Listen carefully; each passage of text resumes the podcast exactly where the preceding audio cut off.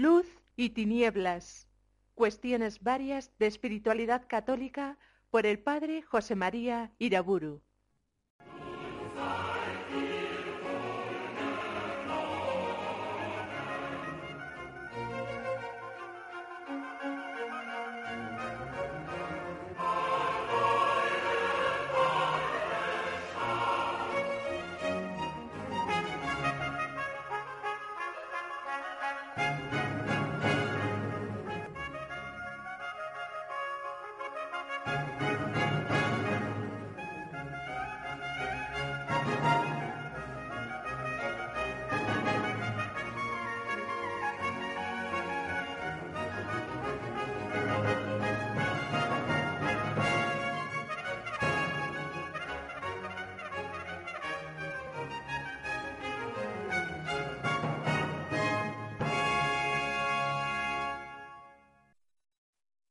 En el nombre del Padre, del Hijo y del Espíritu Santo. Al final de la anterior conferencia decía que la Iglesia Católica ha enseñado su fe sobre la actividad misionera y apostólica en grandes documentos modernos y recordaba los principales como la encíclica Fidei Donum, el decreto conciliar ad gentes, la Evangelii Nunciandi, la encíclica Redemptoris Missio, y a estos grandes documentos de la Iglesia hay que añadir ciertas notificaciones o instrucciones de la Sagrada Congregación de la Fe, señalando algunos errores especialmente contrarios a la difusión misionera del Evangelio. Concretamente, notificaciones reprobatorias de ciertas enseñanzas de Hans del padre Schillebeck, de Teilhard de Chardin, de Leonardo Boff, de Anthony de Melo, del padre Dupuy, de algunas enseñanzas de la teología de la liberación, etc. Las encíclicas, las notificaciones, las instrucciones a las que me he referido vienen a formar un corpus doctrinal coherente y luminoso que fundamenta la acción misionera de la Iglesia. Y en el magisterio apostólico sobre estas materias en los últimos años, quizá la declaración Dominus Jesus de la Congregación para la Doctrina de la Fe en el año 2000 acerca de la unicidad y la universalidad salvífica de Jesucristo y de la Iglesia sea el documento más profundo y claro a la hora de fundamentar e impulsar la acción misionera de la Iglesia. Como el Papa Juan Pablo II señalaba en el número 2 de la Redemptoris Missio, después del concilio se ha producido un parón considerable en la acción misionera de la Iglesia. Y él lo atribuía a una debilitación en la fe. Efectivamente, cuando la fe católica se hace vacilante, bien sea por la ignorancia o por la difusión de errores, indudablemente la actividad misionera se resiente inmediatamente, se desvía y en ocasiones se paraliza. Ateniéndome, pues, sobre todo a la declaración Dominus Jesus, señalo ahora, en síntesis, aquellas doctrinas teológicas que más directamente paralizan el celo apostólico y la actividad misionera. Estas teologías profesan algún modo de agnosticismo filosófico y religioso. No hay una verdad, hay muchas. Y en todo caso, ninguna es cognoscible con una certeza absoluta por supuesto, rechazan la posibilidad de dogmas que son inalterables al paso de los siglos. También niegan la revelación cristiana, entendida ésta en cuanto verdad divina, plena y definitiva. pues estiman imposible una revelación del absoluto infinito en la realidad finita del ser humano, una realidad histórica y continuamente evolutiva. Estos autores, cuyos errores detienen la acción misionera de la Iglesia, también suelen negar la historicidad de los Evangelios y muy especialmente de los milagros de Cristo. No podemos, según ellos, encontrar realmente en los Evangelios el testimonio que los apóstoles dieron de las palabras y hechos de Jesús. En el fondo, por tanto, no es posible predicar el Evangelio como una verdad real, objetiva y definitiva. Consideran a Cristo como un maestro espiritual más, entre tantos otros maestros suscitados por Dios en la historia humana. Estos teólogos pasan así del cristocentrismo a un cierto teocentrismo. Algunos de ellos en el mejor de los casos, reconocen a Cristo como el hombre perfecto y definitivo, que al ser imagen verdadera de Dios, puede decirse en algún sentido que es divino, siempre que la afirmación se entienda en el sentido arriano, nestoriano, adopcionista, no en el sentido católico, según el cual la persona eterna del Hijo Divino asume realmente una naturaleza humana por obra del Espíritu Santo en el seno virginal de María. Estos maestros del error confunden el orden natural y el sobrenatural. Unos y otros lo hacen con especulaciones filosóficas y teológicas diversas, pero en el fondo son semejantes. Vienen a decir que la naturaleza exige la gracia y por eso mismo estiman que la misma naturaleza ya es gracia. En relación a los planteamientos anteriores, afirman que, en cierta manera, todos los hombres, aunque ellos mismos no lo sepan o incluso no lo quieran, estando como están elevados al orden de la gracia, son de hecho cristianos anónimos. Sigan una u otra vía religiosa o aunque no sigan ninguna.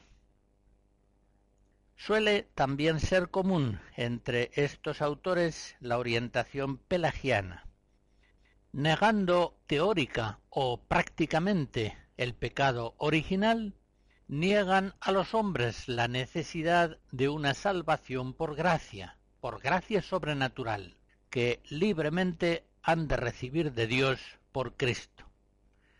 Se quedan pues limitados a un voluntarismo naturalista, a un inmanentismo antropológico que a veces tiene un fondo panteísta. Es el hombre, en definitiva, el que ha de salvar al hombre, y no un don exterior venido a él como gracia. En coherencia, pues, a estos principios, reconocen otras revelaciones divinas y estiman las religiones paganas como vías ordinarias de salvación, complementarias del cristianismo y no necesariamente inferiores a él. No puede, pues, la Iglesia pretender ser el sacramento universal de salvación. Niegan la soteriología cristiana, considerando que la infinita bondad de Dios es incompatible con un infierno eterno, y que Dios, con misioneros o sin ellos, salvará ciertamente a todos los hombres. A esta serie de errores que acabo de enumerar habría que agregar la indicación de muchos otros que suelen ir unidos a ellos errores sobre la concepción virginal de Cristo, la preexistencia del Verbo, la conciencia que Jesús tiene de quién es y de cuál es el plan de Dios sobre su muerte, errores sobre el sentido sacrificial de la cruz, su valor salvífico universal, la realidad de la resurrección y de las apariciones a los apóstoles, la fundación de la Iglesia, la presencia real eucarística, errores que enseñan un falso ecumenismo que pretende llegar a la Iglesia verdaderamente católica por la unión, dicen, de todas las iglesias e incluso de todas las religiones. Y a tantos errores doctrinales que paralizan o desvían la acción apostólica y misionera de la Iglesia, todavía habría que añadir una serie ilimitada de errores muy graves sobre cuestiones morales. Pues bien, estas teologías y otras semejantes, como es lógico, debilitan o paralizan del todo la acción evangelizadora de quienes más o menos conscientemente las aceptan. La actividad apostólica entre los cristianos y hacia los paganos, las misiones en estas personas, en estas comunidades, quedan detenidas. Es cierto que estas doctrinas, al no tener base alguna ni en la escritura, ni en la tradición, ni en el magisterio, es decir, al tratarse de gnosis teológicas, son ideologías muy sofisticadas, lucubraciones predominantemente filosóficas. Suele ser muy raro que citen la Sagrada Escritura.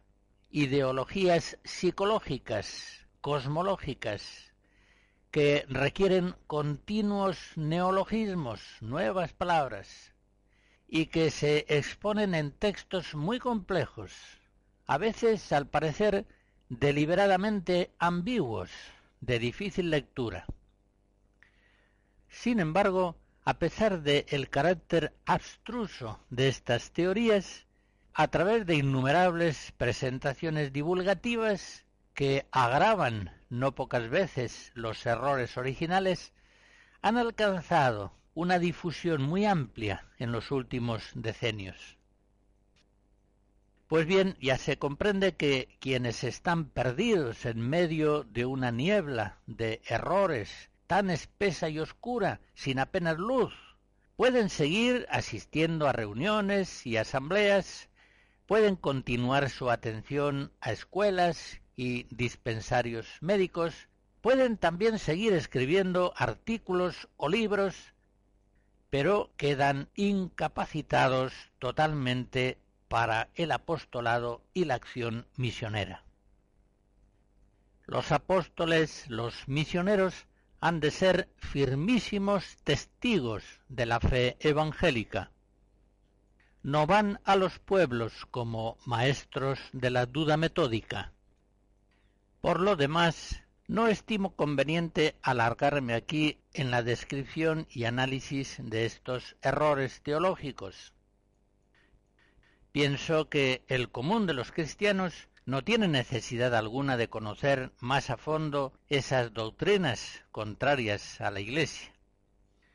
La oposición de esos errores a la fe católica es tan patente que cualquier cristiano que simplemente conozca el catecismo de la Iglesia, ya está liberado de esos errores y guardado en el esplendor de la verdad católica. Por eso digo que como la mayor parte de los grandes errores que he referido son tan patentes, no viene a ser necesario aquí un análisis y una refutación particular de ellos. Pero en cambio voy a detenerme, aunque sea brevemente, en señalar dos de esos errores, precisamente porque son errores quizá menos patentes. Me refiero a la teoría de los cristianos anónimos y, en segundo lugar, a la negación práctica de la posibilidad de una condenación eterna. Es evidente que ambos errores tienen una especial fuerza paralizante de la actividad apostólica y misionera. De Telemann música acuática. Thank you.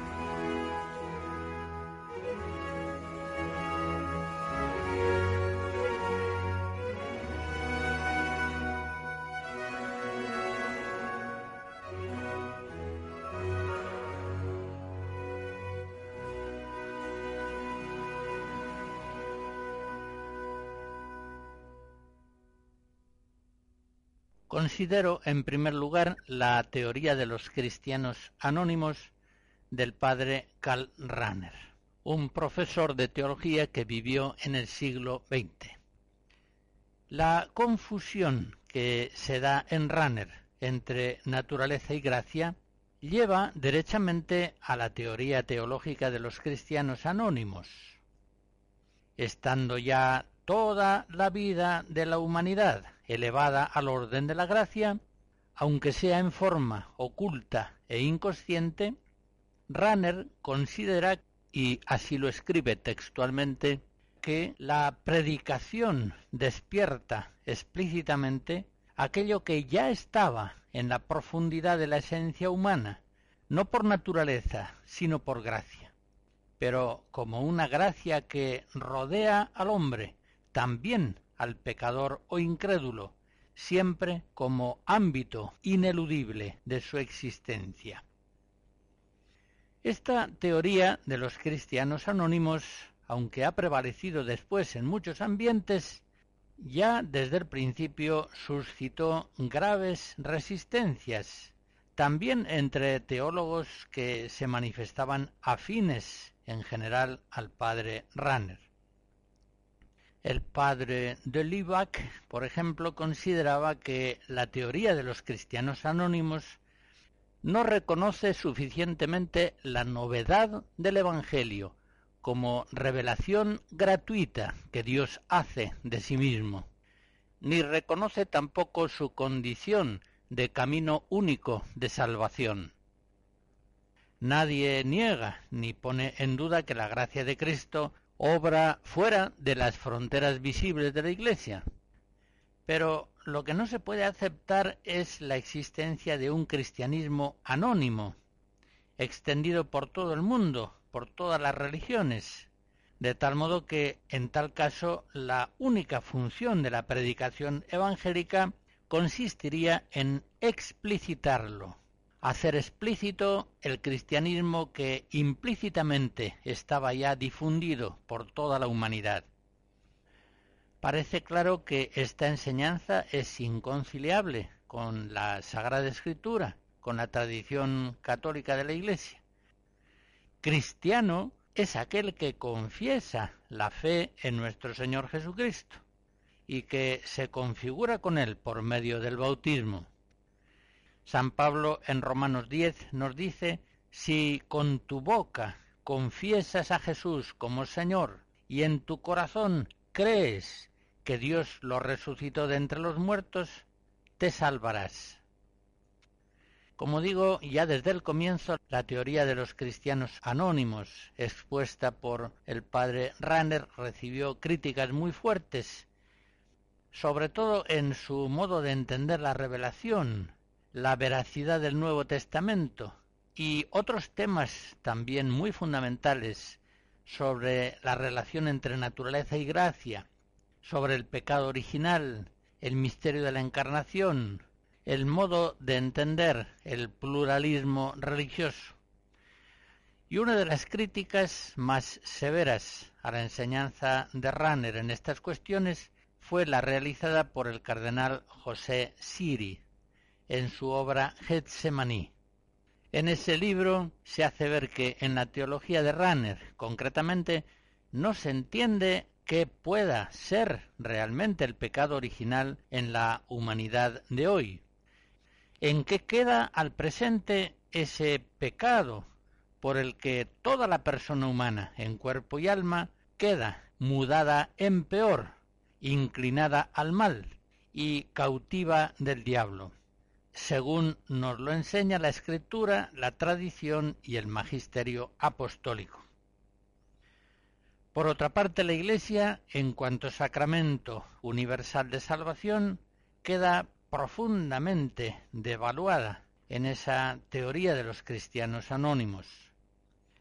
La fe o la incredulidad en orden a la salvación de los hombres no tienen, en modo alguno para Ranner, la importancia determinante que Cristo les da cuando envía a sus apóstoles.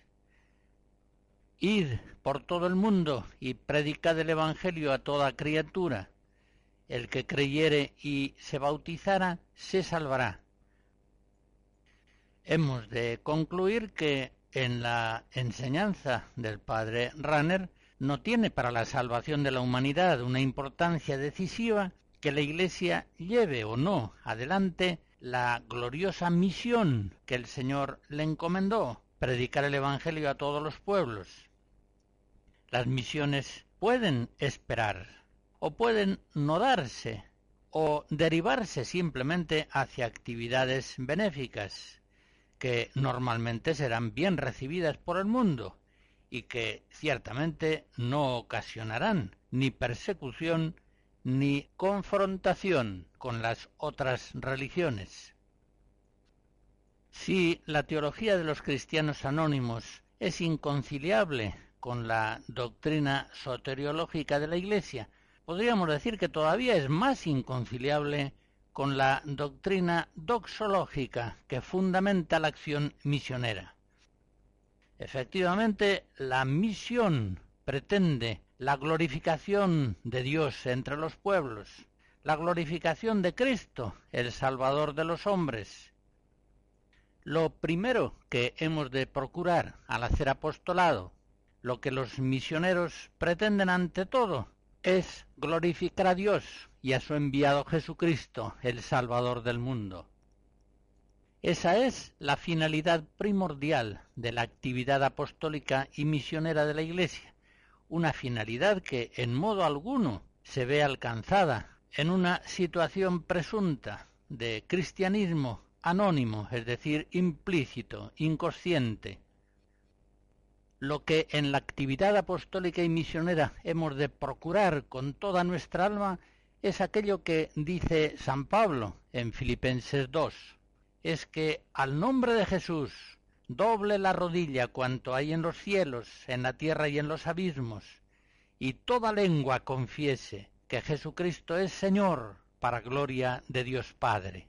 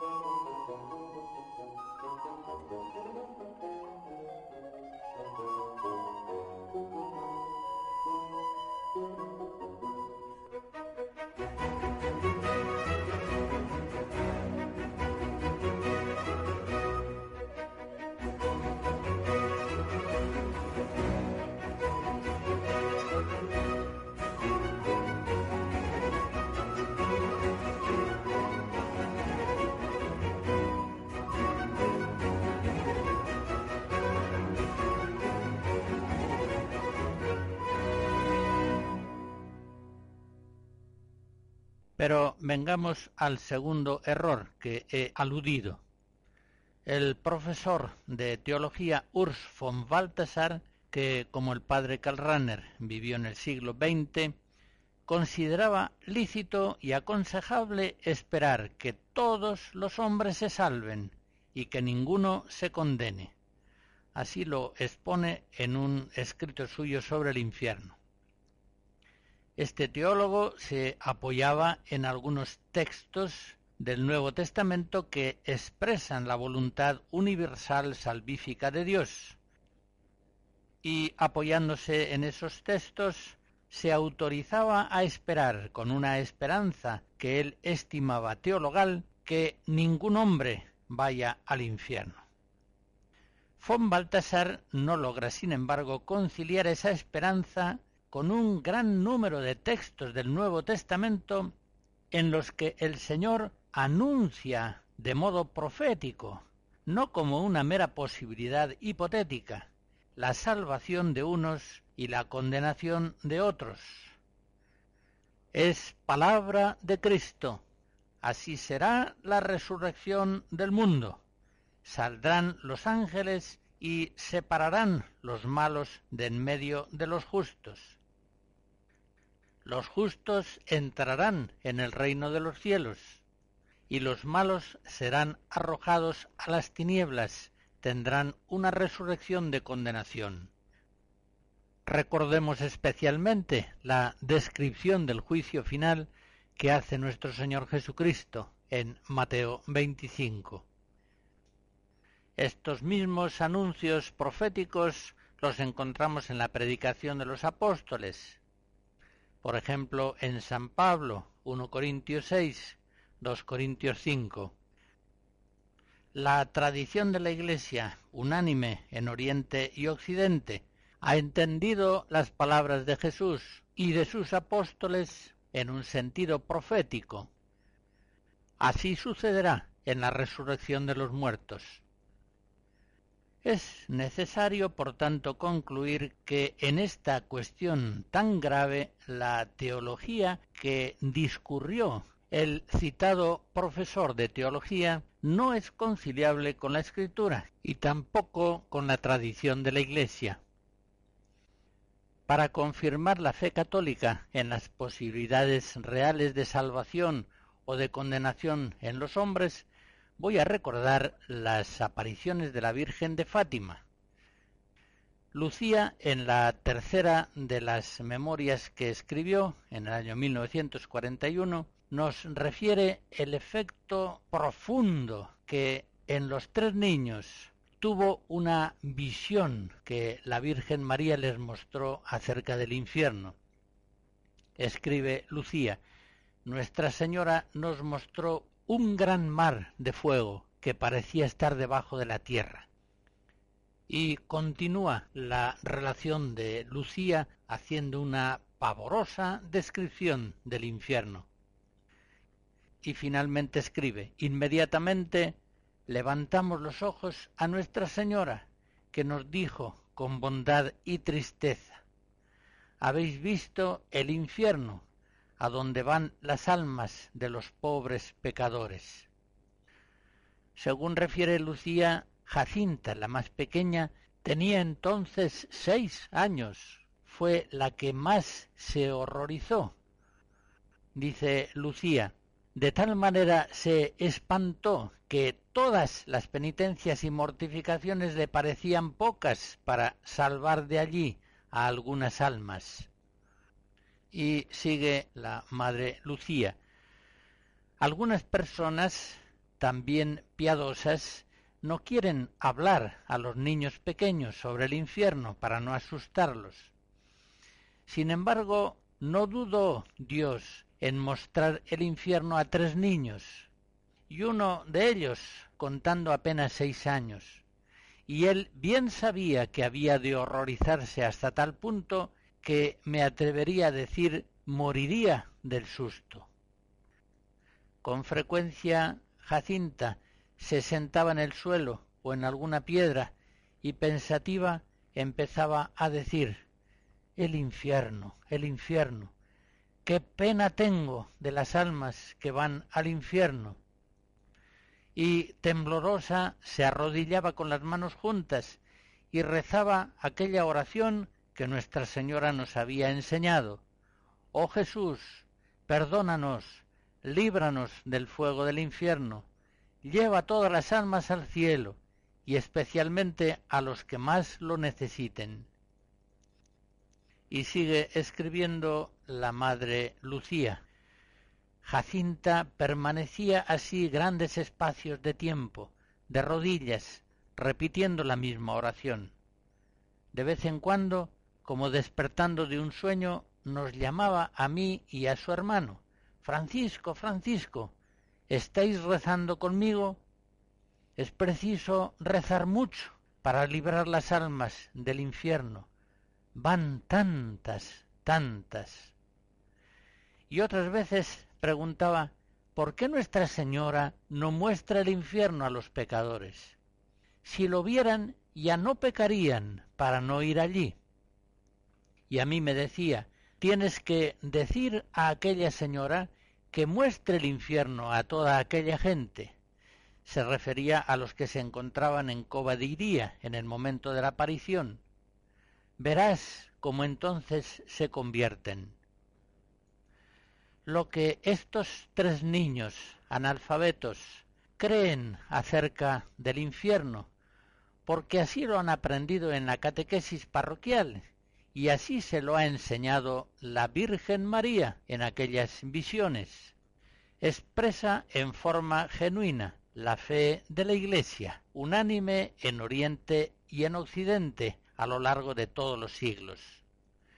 Ustedes habrán de elegir si prefieren dar crédito a las teorías ya referidas de cierto profesor de teología o si más bien reconocen la fe de la Iglesia en el testimonio de los tres niños videntes de Fátima. Desde luego no hay una opción intermedia. Y a la hora de hacer la elección, creo conveniente que recuerden aquellas palabras en las que Jesús bendecía al Padre Celestial por haber manifestado a los pequeños, a los ignorantes, aquello que para los más sabios y eruditos quedaba oculto. De todos modos, con la teoría de von Balthasar o sin ella, hace ya varios decenios que en no pocos lugares de la Iglesia se ha renunciado prácticamente a la misión de procurar la salvación eterna de los hombres. No hay fuerza de fe para creer que los actos cumplidos por el hombre en la vida presente, actos innumerables, sí, pero siempre tan pequeños, condicionados, contingentes, efímeros, puedan tener una repercusión eterna de premio o de castigo, es decir, de cielo o de infierno. En esos ambientes de la Iglesia simplemente se ha eliminado la cuestión soteriológica, es decir, el tema de la salvación o de la condenación. Según eso, el cristianismo no es ya una religión de salvación. Cristo y la Iglesia no son ya en la historia del mundo la fuerza decisiva para salvar a los hombres de una condenación eterna a la que el pecado les llevaría. Con ayudar a los hombres en su progreso temporal, un progreso temporal que por lo demás es necesario gracias a la evolución, esa fuerza irresistible que obra en el mundo, tienen ya tarea suficiente. El diagnóstico de situación que acabo de hacer se ve confirmado por personas como el cardenal Rouco, que en una conferencia pronunciada en el año 2004 decía Probablemente los jóvenes no hayan escuchado nunca hablar de la salvación del alma en las homilías de sus sacerdotes. Y concluía sus consideraciones afirmando, la Iglesia desaparece cuando grupos, comunidades y personas se despreocupan de su misión principal, la salvación de las almas. Efectivamente, en las parroquias, en las misiones, aquellos que no creen en el purgatorio, aquellos que en un funeral dicen nuestro hermano goza ya de Dios en el cielo, menos creen aún en la posibilidad del infierno. Consideran la salvación como un dato cierto y universal. Esta negación sistemática, permanente, de la posibilidad de eterna salvación o condenación encierra a los cristianos en un cristianismo falso, horizontal, secularizado, válido solamente para mejorar en lo posible, en unión con otras fuerzas benéficas, la vida temporal, la vida presente. Como es obvio, en este Evangelio desfigurado, las misiones católicas quedan paralizadas o quedan transformadas en meras instituciones de beneficencia. La misión de Cristo es mucho más alta.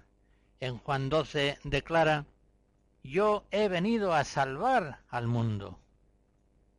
Y esa es la fe de la Iglesia. En Juan 4 leemos, Sabemos que Él es verdaderamente el Salvador del mundo. Por eso el verdadero misionero, como San Pablo, es aquel que comunica a los hombres el mensaje de la salvación Hechos 13. Aquel que presenta a la Iglesia, la esposa de Cristo, como sacramento universal de salvación. A la luz de estos textos de la Sagrada Escritura que hemos recordado, fácilmente se entiende que aquellas iglesias en las que prácticamente se elimina del cristianismo la posible salvación o condenación eternas, desaparecen poco a poco. No hay en esas iglesias apostolado. Los padres apenas tienen hijos, faltan las vocaciones y por supuesto se paralizan las misiones y la actividad apostólica incluso entre los mismos cristianos. La fe nos dice que Cristo ha venido al mundo para salvar a los pecadores, para comunicarles la filiación divina, la bienaventuranza eterna, para salvarlos de una condenación perpetua. Y esa misma es la misión gloriosa que hemos recibido los cristianos, colaborar con Cristo en la glorificación de Dios y en la salvación de los hombres.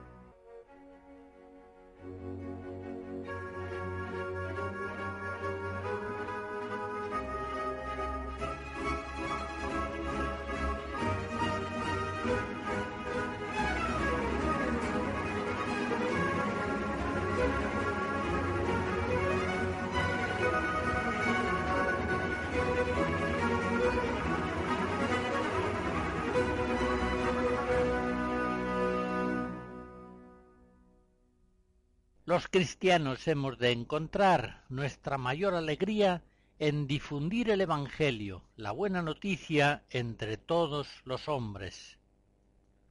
¿Cuántos misioneros hoy, lejos a veces de sus familias y de sus pueblos, inmunes por la gracia de Dios a todo ese cúmulo de errores paralizadores de la verdadera misión de la Iglesia, predican el Evangelio? Predican el Evangelio fieles al mandato especial que Cristo les ha dado a ellos y se entregan un día y otro, a veces a lo largo de muchos años a suscitar entre los hombres, como enviados por Dios y por la Iglesia, la fe en Cristo, la fe en el Salvador. Predican la conversión de los pecados, la filiación divina, la bienaventuranza inmensa de vivir en la Iglesia. Estos misioneros, unidos a aquellos otros que, dedicados a las obras benéficas del amor de Cristo y de la Iglesia, anuncian también el Evangelio y lo confirman con sus vidas, están alegrando la oscuridad del mundo con la luz de Cristo, con la buena noticia de la encarnación del Verbo Divino y de la salvación por su cruz y resurrección. Todos los cristianos hemos de alegrarnos con la alegría de los misioneros y sufrir con sus penalidades. Al Señor le pedimos que todos ellos puedan decir como San Pablo, así como desbordan sobre nosotros los sufrimientos de Cristo, así también desborda nuestra consolación gracias a Cristo. 2 Corintios 1. La alegría de las misiones es la alegría de la cruz de Cristo. La iglesia martirial, centrada en la cruz, que se atreve a confesar a Cristo entre los hombres, es una iglesia fuerte y alegre, clara y firme, unida y fecunda, irresistiblemente expansiva y apostólica, que arriesga continuamente su vida en el mundo, bien segura de que la gana perdiéndola. La Iglesia verdaderamente misionera es una madre alegre y fecunda. Engendra muchos hijos para Dios y tiene numerosas vocaciones sacerdotales y religiosas, apostólicas, asistenciales, misioneras. El árbol de la cruz es hermoso y su hoja es perenne. Bajo sus ramas se cobijan pueblos de toda raza, lengua y nación. Por el contrario, las iglesias locales que no evangelizan son necesariamente estériles y sufren una tristeza que va derivando hacia una apostasía generalizada. Ya no tienen apenas fe, ni culto, ni vida de gracia, ni vocaciones, ni misiones, ni tampoco florecen en santos. Juan Pablo II, que tanto impulsó una nueva evangelización, en su encíclica Redentoris Missio, en el número 2, como ya vimos, lamentaba un detenimiento notable del impulso misionero en el tiempo posterior al concilio. Y en esa misma encíclica concretaba el número de los que aún no conocen a Cristo ni forman parte de la Iglesia aumenta constantemente. Más aún, desde el final del concilio casi se ha duplicado. Esta afirmación la hacía en 1990, cuando publicó la Redemptoris Missio, Está claro que la nueva evangelización exige recuperar la fe en la verdad de los evangelios y en las grandes certezas de la doctrina católica. En la medida en que una iglesia local no alcance a superar, lo digo con palabras del cardenal Ratzinger, el confuso periodo en el que todo tipo de desviación herética parece agolparse a las puertas de la auténtica fe católica, esta Iglesia no puede tener vocaciones ni fuerza apostólica para evangelizar y extender el reino de Cristo por las misiones. El Evangelio de Mateo, de Marcos, de Lucas, de Juan, de Pedro, de Pablo, puede ser predicado y con la fuerza del Espíritu Santo ha sido, de hecho, y es predicado en todo el mundo, produciendo innumerables conversiones. Pero, por el contrario, el Evangelio de Tellar de Sardén, el Evangelio del Padre Ranner, de Leonardo Boff, de Anthony de Melo y de otros teólogos afines es absolutamente impredicable. Si los mismos fieles católicos apenas logramos entenderles, ¿cómo les entenderán los paganos? Pero es que además, de hecho, todos aquellos que han asimilado sus teorías sobre el sentido de la encarnación, de los milagros de Cristo, de la historicidad de las palabras y de los hechos narrados en el Evangelio, han quedado mudos. Estos que se veían a sí mismos como renovadores del lenguaje de la fe, no pueden predicar el Evangelio a los infieles, pero incluso tampoco están siquiera en condiciones de dialogar con ellos. No serán estos teólogos los renovadores de la predicación evangélica en el mundo de hoy, en absoluto.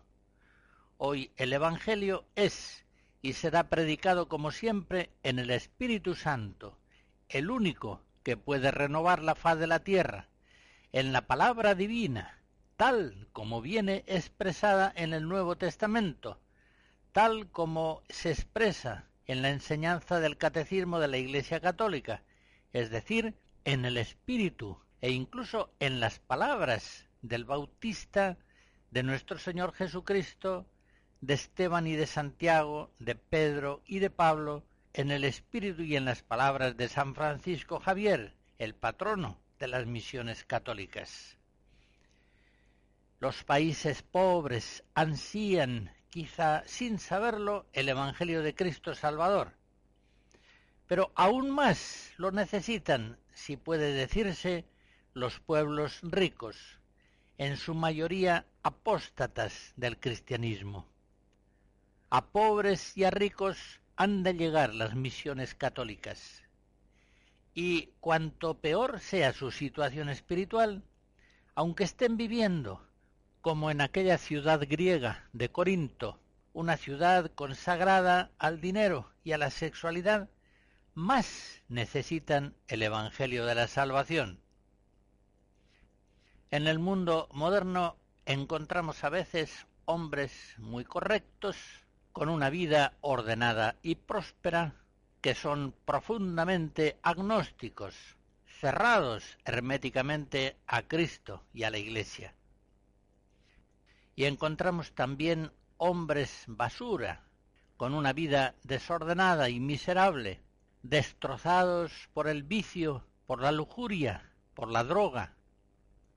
Pues bien, tanto unos como otros están necesitados